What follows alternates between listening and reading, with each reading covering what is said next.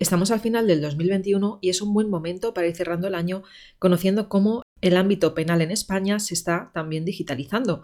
Hoy nos acompaña Guadalupe Varela, que es la subdirectora general de Penas y Medidas Alternativas de España. En este episodio tocaremos temas tan interesantes como el tratamiento que se aplica a hombres que han sido penados por violencia de género. Aquí tenemos a Guadalupe y antes de nada pues me gustaría darte las gracias por tu tiempo de estar aquí, contarnos todo esto que nos vas a contar hoy tan interesante y lo primero que te quiero preguntar es que nos hables de tu trayectoria profesional. Muchas gracias, Gema.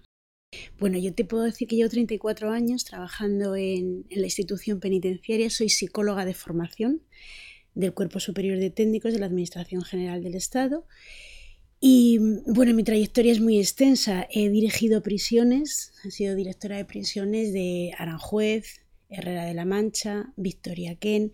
Luego también he sido subdirectora en la prisión de Ocaña también en el Victoria Ken.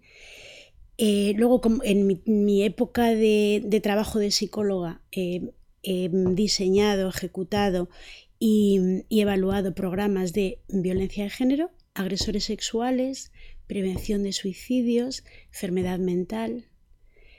Bueno, tengo, tengo una, un currículum muy extenso y que tampoco vamos a perder el tiempo. Eso sí que sería perder el tiempo contándolo, ¿no? No, no, es, no es tan relevante.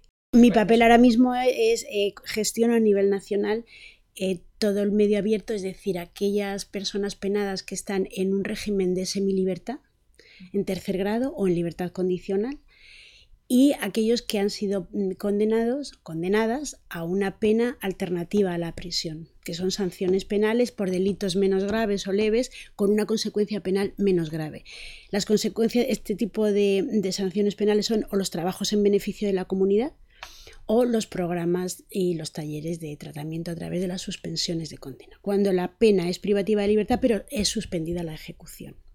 Pues mi trabajo es gestionar a nivel nacional esta, este área dentro de la institución penitenciaria. O sea, la última parte del cumplimiento de la condena, eh, en el último grado, que es el tercero, más la libertad condicional, más los que no llegan a entrar en prisión porque su pena, su sanción penal, es alternativa a la pena privativa de libertad. Hola, soy Gema Gutiérrez, diseñadora de productos digitales. Te doy la bienvenida a un nuevo episodio de píldorasux.com, la mejor forma de aprender diseño de experiencia de usuario explicado con claridad y paso a paso. Aprende con una pequeña píldora cada semana estés donde estés.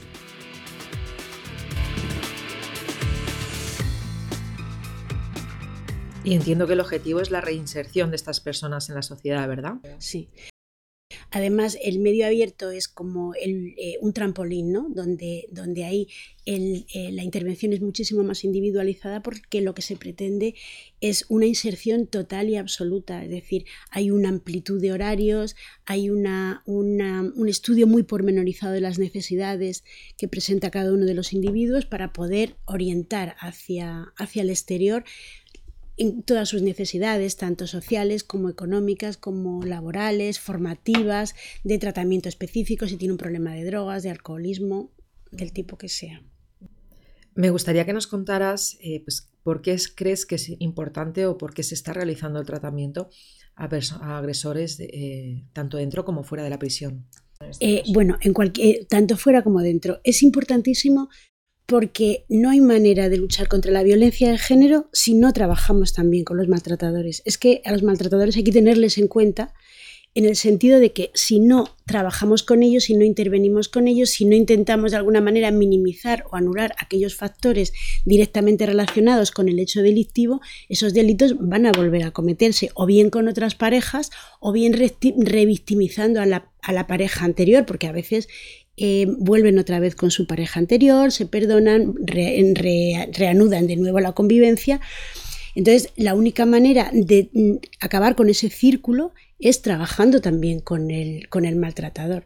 El maltratador mm, muchas veces eh, lo que necesita es una estrategia para poder tener unas relaciones libres de conflicto, libres de violencia, basadas en el respeto, eh, dotarle de herramientas para que pueda tener una relación con las mujeres diferente a como las ha tenido, ¿no? Desde el punto de vista afectivo, eh, emocional, cognitivo, de, roles sociales, etc. Entonces, es absolutamente imprescindible. Nosotros estamos trabajando desde el año 2004, con la entrada en vigor de la Ley Integral contra la Violencia de Género.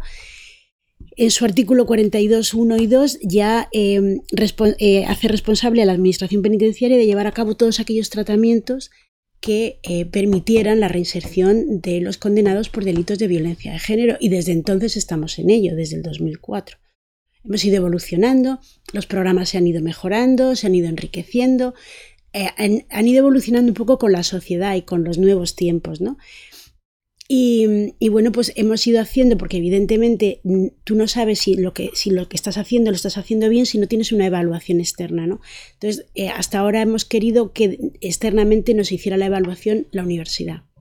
Y hemos contado con, con las evaluaciones de la universidad, tanto de la Autónoma de Madrid como de mm, ahora que el último estudio que es el que estuviste tú de FIADIS y de Amiqueco, que son eh, FIADIS es una federación de, estudio de, seguridad y contra la violencia y Amiqueco que es una entidad del tercer sector que se dedica a trabajar con maltratadores.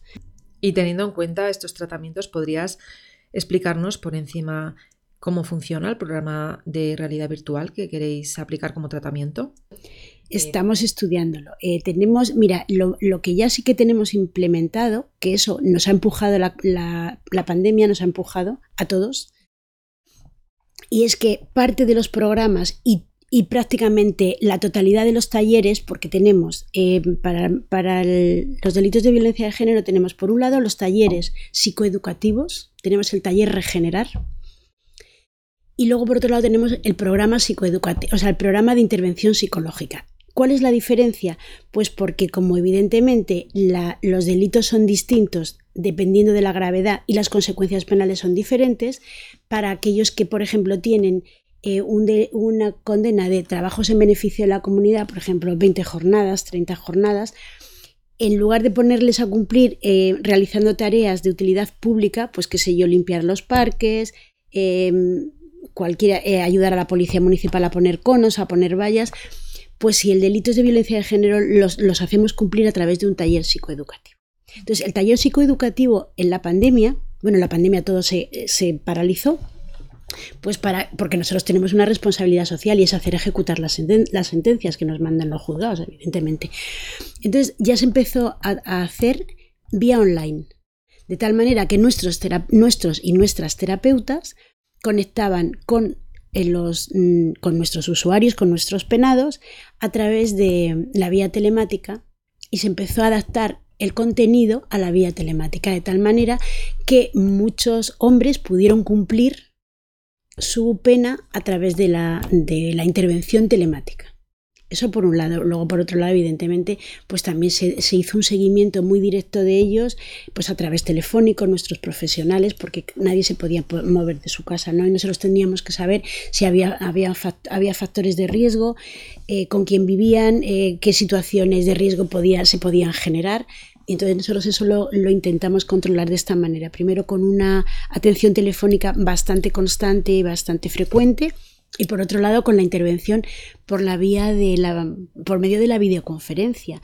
Luego vimos que eso daba muy buen resultado y entonces empezamos a adaptar los contenidos, porque al principio fuimos un poco improvisando, pues como todo, eh, como nos ha pasado a todos, ¿no? Empezamos a improvisar, pero luego cuando vimos que los resultados eran muy buenos, que ellos se sentían muy satisfechos, que, nos, que estaban evaluando de una manera muy satisfactoria la intervención, porque eso les permitía estando en casa, tener una ayuda profesional y terapéutica, pues mm, empezamos a, adaptar los contenidos a la, vía telemática. Y luego los programas son para aquellos penados que tienen una que han, han, tenido tienen una condena privativa de libertad pero les es suspendida. Entonces, esos programas duran entre 10 y 12 meses, porque el taller es más corto, son 10 sesiones que se desarrollan aproximadamente en un par de meses, pero el programa de intervención eh, dura entre 10 y 12 meses y es una intervención muy profunda. Entonces, en la parte de los programas hay, mm, hay algunas unidades que se pueden hacer por la vía telemática, pero hay otras que requieren la presencialidad. Al inicio del programa, evidentemente necesitan la presencialidad del terapeuta porque se establecen las em, relaciones terapéuticas, el compromiso, eh, la implicación dentro del programa y entonces tiene que, es preferible que sea presencial. Y luego hay otras unidades que también es necesario que sean presenciales, pues cuando se trabaja la emoción, pero luego hay otras que son más bien de corte educativo que se pueden hacer eh, vía telemática. Con lo cual los programas eh, ahora mismo los estamos haciendo mixtos, de una parte presencial y una parte telemática.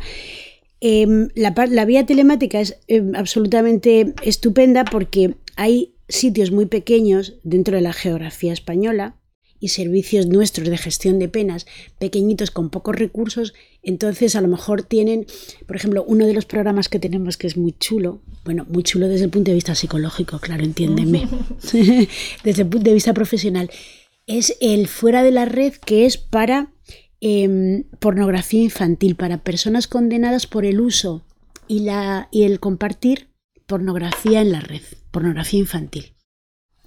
Entonces nos vienen, cada vez nos está viniendo más gente. ¿Por qué? Porque eh, mm, bueno, el que comete este tipo de delitos piensa que no está cometiendo un delito, porque total, él solamente está visionando unas, unas fotos, unos vídeos en la pantalla, no, él no está haciendo un daño directo, pero es que en algún sitio del mundo tiene que haber una víctima para que tú puedas visionar esas, esas fotos o esos vídeos. Es decir, hay una, hay una víctima en cualquier sitio, hay una víctima.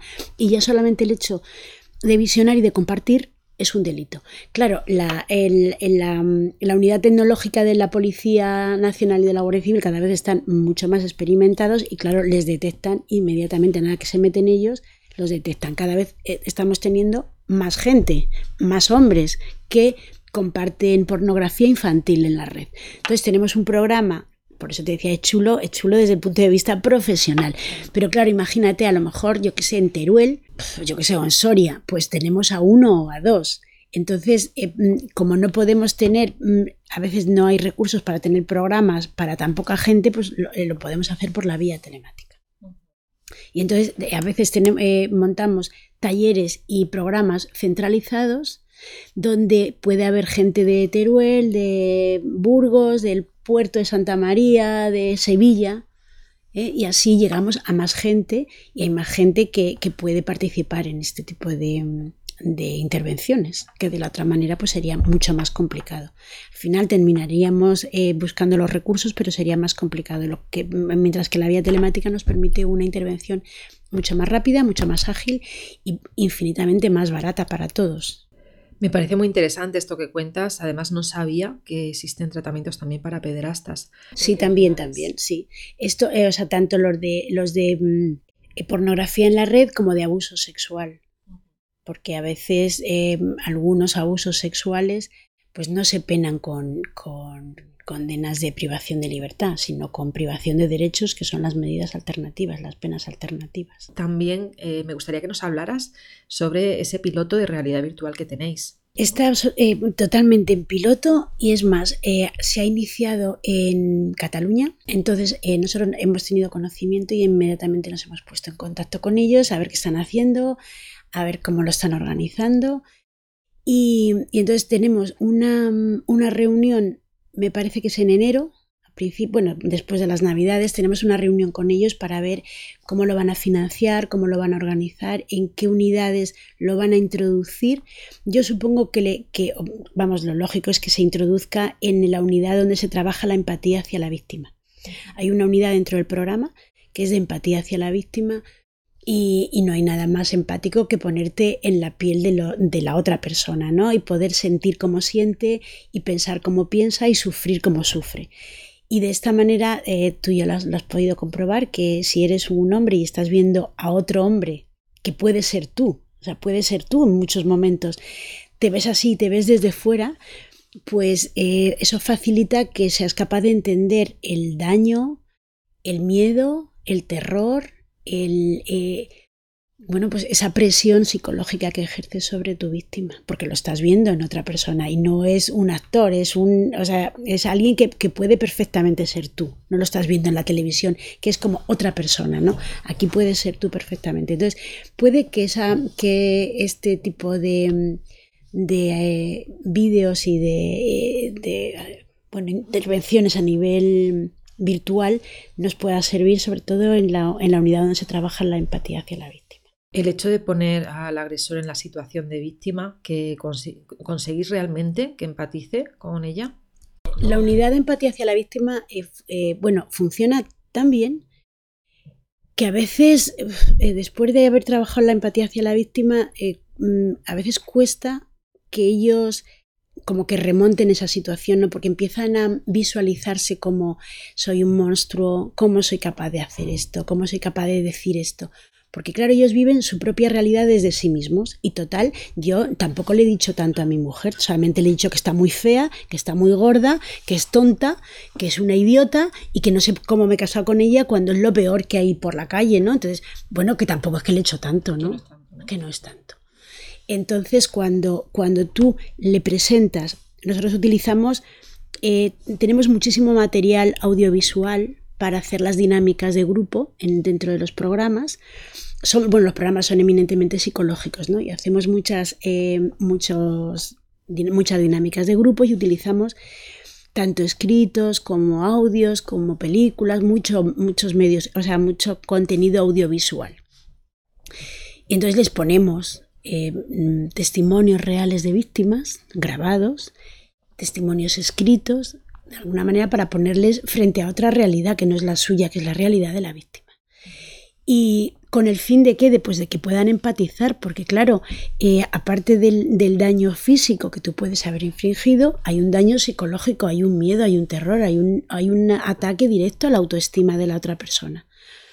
Que a ti te parece que eso es una tontería, pero cuando tú eh, ves lo que, las consecuencias de tu conducta en la otra persona, el daño que has hecho, el daño que has producido, empiezas a entender, pero ya no solamente cognitivamente, empiezas a entender emocionalmente, empiezas a empatizar y empiezas a darte cuenta del daño que cualquier cosa puede llegar a, producir, ¿no? Y sobre todo en una persona pues que probablemente sea más vulnerable que tú, eh, se sienta más débil que tú, tenga menos autoestima que tú, eh, esté en un plano de desigualdad dentro de la pareja o se sienta en un plano de desigualdad, porque a veces no es que estés, es que te sientas en un plano de desigualdad dentro de la pareja y, y facilita, la empatía hacia la víctima es una unidad absolutamente esencial dentro del programa.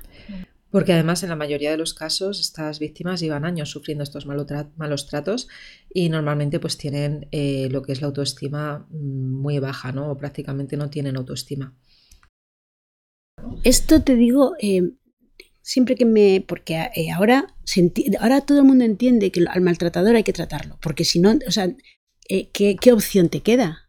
Mm, bueno, la opción de le metemos en prisión, le cerramos con llave, tiramos la llave al mar y ya está, pero eso no es. Eso no es así, la legislación no nos lo permite tampoco, evidentemente. Entonces tienes que trabajar con él, porque va a continuar estableciendo otras relaciones diferentes o incluso con la misma pareja, ¿no? Y tienes que dotarle de unas estrategias. Esta persona tiene esta, estos, estos problemas, estos conflictos, esta situación que muchas veces ellos se dejan llevar por la rabia, la ira, el resentimiento, eh, dolores o traumas que los tengan sin superar, si a eso le unes el consumo de alcohol, una vida gris, una vida frustrada, pues eh, eh, se convierte en un cóctel, ¿no? Y bueno, pues simplemente es cuestión de, trabajar con esa persona, ¿no? Para, para, dotarla de herramientas, dotarla de estrategias, para que esas relaciones que tiene de violencia, de abuso, tal, empiece a entenderlas y empiece a cambiarlas, porque todos tenemos posibilidad de cambiar, todos tenemos posibilidad de, modificar nuestro, sin, por supuesto nuestro pasado no, pero sí nuestro presente y nuestro futuro. ¿Podrías explicarnos por qué existe una ley de violencia de género en España? Claro, es que la violencia de género es la que ejerce el hombre sobre la mujer, por el hecho de ser mujer, por el hecho de que, em, tradicionalmente, históricamente, hay una, situación de patriarcado dominante y el hombre siempre se ha situado en una, posición de poder frente a la mujer, pero no solamente en, en el domicilio, no solamente en la privacidad del hogar, sino en la sociedad, en la cultura, en el trabajo, en las relaciones, en todo. O sea, las mujeres tenemos que demostrar siete 17, 27, 7000 veces más lo buenas que somos para estar en los puestos que estamos, porque en realidad mm, son los hombres los que lo tienen que ocupar, ¿no? Y, te, fijas, bueno, ahora afortunadamente todo está, está cambiando, pero hace 30 años, no nos vamos a ir más lejos en nuestra propia, nuestra propia nación, ¿no? Vamos en España que prácticamente todas las mujeres se dedicaban a cuidar, a criar a sus hijos y, y los, los hombres eran los que, los que traían el dinero a casa. Eso les situaba en una, en una posición de poder y de dominación sobre la mujer y sobre todo. Y ahora no. Ahora afortunadamente eh, pues la mujer tiene, em, está empezando a, a conquistar su sitio. Y no ya como gran mujer detrás de un gran hombre, no, sino como gran mujer en sí misma. Entonces, ¿por qué? Eh, ¿Cuál es la diferencia? ¿no? Porque hay mucha gente, y, sobre, también en la prensa, muchos periodistas confunden violencia doméstica con violencia de género. La violencia de género es aquella que se, que se ejerce única y exclusivamente del hombre a la mujer, y sobre todo a la mujer con la que ha mantenido una relación de afectividad o de noviazgo o de matrimonio o de análoga naturaleza. Luego lo demás eh, dentro del seno del hogar la violencia se puede ejercer de los nietos a los abuelos, de los hijos a los padres, de la mujer al marido, de la mujer al suegro. Es decir, se puede, tiene muchas direcciones, pero eso ya es violencia doméstica. Se, ejerce dentro de la privacidad del hogar, aunque ya no sea una, violencia privada, porque ya evidentemente eh, la ley ampara a aquella persona que es víctima, pero eh, se suele ejercer en, la, en el hogar, la intimidad del hogar, pero es violencia doméstica. Es otro tipo de violencia. No por el hecho de, de, ser, mm, de, por ejemplo, un, padre que, ejerce violencia sobre su hija, em, eso probablemente fuera, si lo tendríamos que analizarlo, pero eso sería violencia doméstica. Me gustaría también que nos hablaras sobre la campaña El Hijo Querer que lanzó la Universidad de Valencia en el 2020, el año pasado, y que además ganó un premio, eh, el premio Laus de diseño. Eh, nosotros eh, procuramos siempre, además es una, es una máxima que tenemos en esta subdirección general y es relacionarnos con la universidad porque la universidad es la fuente donde está la fuente del conocimiento, del saber, de la investigación. Y, nosotros pues nos gusta siempre en todos los, proyectos que hemos iniciado y tal contar siempre o bien con la colaboración de la universidad, con el asesoramiento de la universidad o con la fiscalización de la universidad.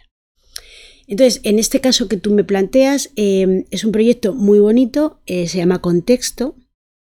Surgió Em, primero como una respuesta a las, mm, a, los hombres, a las personas penadas de la comunidad de Valencia. Entonces, eh, dentro del Servicio de Gestión de Penas y Medidas Alternativas de Valencia, se empezó a trabajar desde este programa, que era un programa donde eh, se trabajaba con los maltratadores.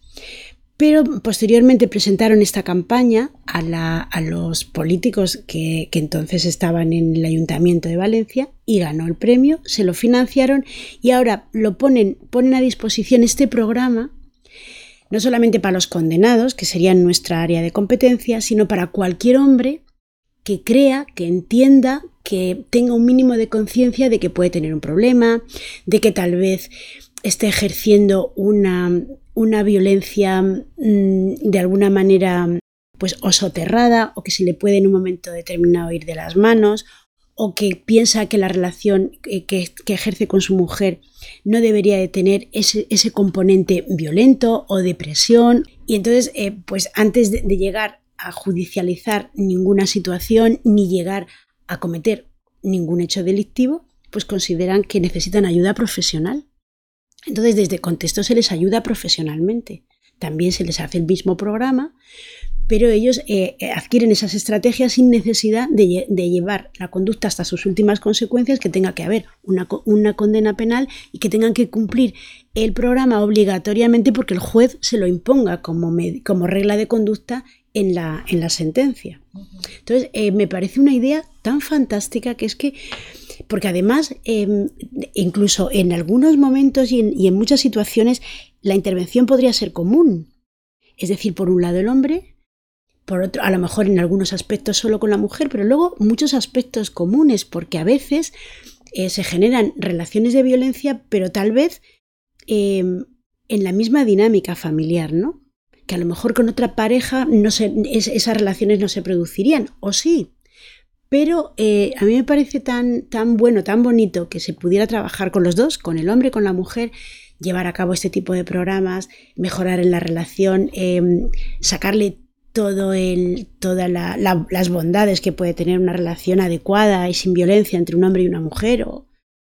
y entonces, pues me parece fundamental es que, es que todos los ayuntamientos y todas las comunidades autónomas deberían de poner eh, a disposición de la sociedad en general este tipo de intervenciones. O sea, no tener que llegar a que te condenen para que alguien trabaje contigo. Mm. Me parece, es que me parece la bomba. Incluso creo que sería una buena idea incluirlo dentro de la educación pública en los institutos para adolescentes. En la prevención. Es que es curioso porque, fíjate, tenemos unos jóvenes muy informados, tremendamente informados, más informados de lo que nunca hemos estado antes, nadie.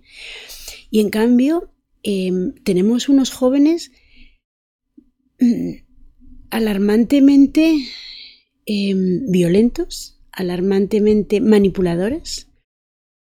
O sea, críos con 15, 16, 17 años que salen con una chica y que tienen que controlarle el móvil, con quién hablas, con quién no hablas, qué has hecho, qué no has hecho, dame el móvil, a ver con quién estás hablando. Me parece, esto, esto es el germen, esto es el germen de futuros maltratadores. Entonces, sí que sé que eh, este tipo de intervenciones sí que se podrían utilizar dentro del sistema educativo. Cuanto antes actuemos, antes evitamos, los problemas posteriores, evidentemente. Y ya para terminar, eh, eh, te voy a preguntar si nos podrías explicar cómo funcionan los dispositivos telemáticos de control, eh, porque es un tema del que hablo en el episodio 63 con Lais Curvelo, y, y, bueno, creo que tú lo podrías explicar mucho mejor. Mira, nosotros, por ejemplo, con la víctima no tenemos ningún tipo de competencia. Nosotros únicamente tenemos competencia con los condenados. Entonces, tenemos dos, sistemas de dispositivo telemático. Uno es GPS, que es geolocalización las 24 horas del día, y otro es un dispositivo telemático que le permite a, a las personas que están cumpliendo una condena, pero que ya están en tercer grado, poder ir a dormir a su domicilio y no tener que venir por la noche a la prisión a dormir. Em, el dispositivo telemático de los terceros grados simplemente es, una, es un dispositivo que tiene un modem en, el domicilio cuando eh, se, tienen un cronograma con unos horarios y entonces cuando el penado entra, o la penada, porque también hay mujeres, entran a su casa, la pulsera que llevan, el dispositivo, que lo pueden llevar en la muñeca o en el tobillo, manda unas ondas al modem y aparece en nuestra aplicación informática de control. Y entonces sabemos que esa persona ya está en su casa. Pues si tiene que estar en su casa a las 10 de la noche, son las 10 de la noche y ya está, pues está. También sabemos si ha salido y no debería haber salido, también eso también lo conocemos. Y luego están los GPS que te dice dónde está la persona a las 24 horas del día. Pero es para casos diferentes. Los GPS normalmente son para cuando tienes a alguien mm, con un perfil complicado, con, un delito que ha causado mucha alarma social, que está empezando a disfrutar permisos y que quieres controlar, por lo menos eh, eh, saber eh, dónde se mueve y, diseñar una zona de exclusión o una zona de inclusión. La zona de inclusión es desde la zona donde no pueden, desde donde no pueden salir. Y la de exclusión es hacia donde no pueden entrar. Entonces, tú diseñas eh, en función, que, o sea, tanto en eh, las condiciones que pone la Junta de Tratamiento para el Permiso como el juez de vigilancia, pues no puede salir de este pueblo, pues esa es su zona de inclusión. O no puede entrar en el pueblo de al lado, pues el pueblo de al lado sería una zona de exclusión. Em, eso también se controla mediante aplicaciones informáticas y el GPS es una geolocalización las 24 horas del día dónde estás. No lo que haces, ni lo que piensas, ni lo que tienes intención de hacer, pero sí dónde estás. Y, eso se, sobre todo se está aplicando, pero eso ya entramos en otro debate y en, otra, en otro contenido, se está aplicando para las libertades vigiladas, es decir, personas con una condena muy pues muy grande, muy alta, por delitos de mucha alarma social, delitos muy graves que terminan su condena, que siguen suponiendo un peligro y entonces se les, eh, el juez les aplica la medida de libertad vigilada. Y entonces cuando salen de prisión, pues caso de yihadistas, otros terroristas, a veces agresores sexuales, eh, les, imponen la medida de libertad vigilada. Y la libertad vigilada es que se les pone un dispositivo telemático para que estén controlados, que, estén, eh, que sepamos dónde están las 24 horas del día.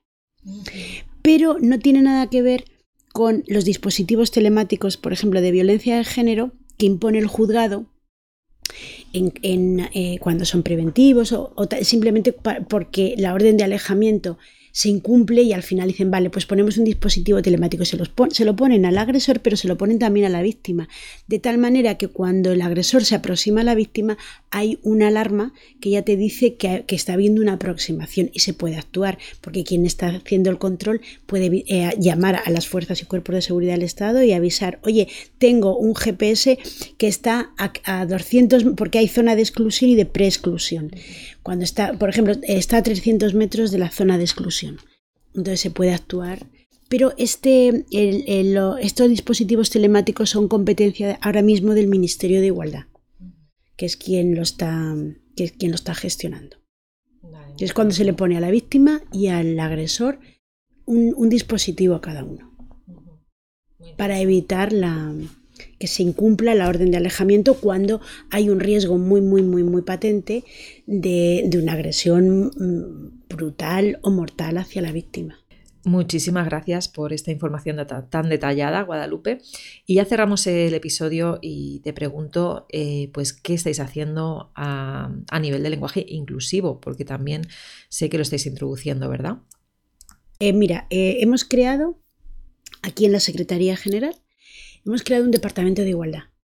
Y ese departamento de igualdad tiene eh, como, como, miembros a cada a, personas de todas las subdirecciones generales. Nosotros hemos aportado a, ese departamento una profesional inmensa, enorme, especialista en perspectiva de género, muy, muy formada.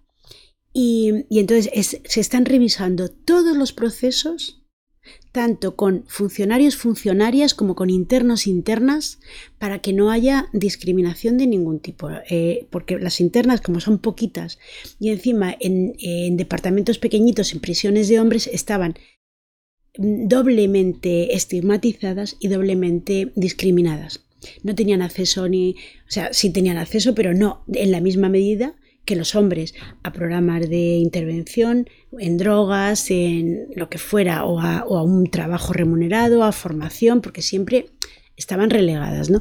Y en cuanto a funcionarios o funcionarias, pues también hay aquí hay mucho que, evolucionar porque hay muchas funcionarias que es que no quieren salir o, que, o no se las saca de determinados entornos porque, porque en otros pueden ser peligrosos y no, es decir, tiene que haber unos procesos de igualdad absoluta, tanto con internos, con internas, con funcionarios y funcionarios. Este departamento está revisando todo. Y hemos empezado por lo más básico, y es por el lenguaje. Entonces, por ejemplo, en, un centro penitenciario toda la documentación es el interno, el interno firma el interno, el interno fulano, el interno mengano. Entonces hemos empezado por lo más básico, que es cambiar todos los formularios, todos los documentos y todo para que sea interno o interna. O persona, para no, porque eso también es muy cansino, interno, interna, ciudadano, ciudadana, pues persona penada. Una persona penada puede ser una persona masculina o una persona femenina. Y entonces ya hemos empezado con el lenguaje inclusivo en todos los documentos, en todo lo que eh, eh, cualquier cosa que se escribe, eh, un prólogo, un libro, una investigación, un lo que sea, se está modificando el, lenguaje. Hemos empezado pues eso, por lo más básico para ir un poco avanzando hacia arriba y que haya, que por lo menos que nosotros somos administradores, que además es que es un deber legal, o sea que es algo que tenemos que cumplir. Y además el defensor del pueblo nos lo está poniendo de manifiesto cada dos por tres. Y hemos empezado por, pues eso, por lo más básico, pero vamos a continuar. Yo tengo mi opinión personal sobre este tema y es que creo que dentro de 30 años, cuando la gente mire hacia atrás y vea las películas ¿no? y lo que cómo nos comunicábamos y vea que solo se utilizaba el masculino genérico, se van a echar las manos a la cabeza, ¿no? qué barbaridad, ¿no? Eso nos pasa ya con el tabaco.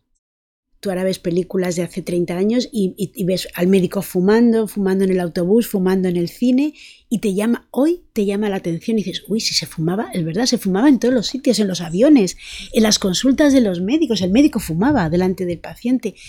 Y ahora ves ese cine y dices, mm, fíjate, fumando en todos los sitios y hoy ya no se concibe eso. Entonces, bueno, pues nos pasará igual. Ojalá sea así. Ojalá sea así. sí, hombre, sí. Tenemos que vivir muchos años todavía para verlo. Muchas gracias, Guadalupe, por toda esta información que nos estás dando. Yo creo que va a ayudar muchísimo a mi comunidad de oyentes del podcast. Y, bueno, pues eh, conocer, ¿no? Qué es lo que estáis haciendo, eh, pues yo creo que es importante, ¿no? Dar a conocer todo esto. Y además la administración en eso sí que está tomando una iniciativa muy importante. Nosotros, por ejemplo, ya desde el año creo recordar que desde el 2008 eh, ya tenemos una única escala femenina, o sea, antes había escala femenina, escala masculina. Entonces, eh, eh, si, te presentabas a la escala mm, femenina, como había menos plazas, tenías que estudiar muchísimo más que los hombres que tenían siempre muchísimas más plazas. Ahora las, las escalas se unificaron y ahora entran al cuerpo, a la, la, escala básica de instituciones penitenciarias, que son los funcionarios de vigilancia, que son los del cuerpo de ayudantes, pues cada vez están entrando más mujeres. O sea, estamos ya en torno al 60% de mujeres, 40% de hombres, que en igualdad de condiciones las mujeres aprueban en un 20% más que los hombres.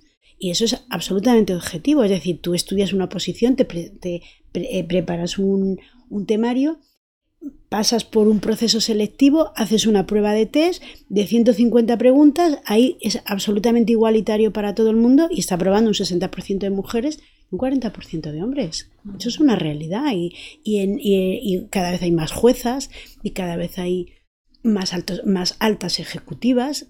Cada vez, eh, ¿por qué? Pues porque la mujer está empezando a, a conquistar el sitio que, no tendría que conquistar, que tendría que tener por derecho, propio. Tener por derecho propio, exactamente.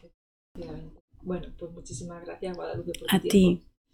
Hasta luego. Hasta luego. Si te ha gustado este episodio, puedes recibirlo cada semana en tu correo electrónico. Suscríbete ahora en pildurasux.com o a través del enlace que encontrarás en la descripción del podcast. Muchas gracias por escucharme y hasta la semana que viene.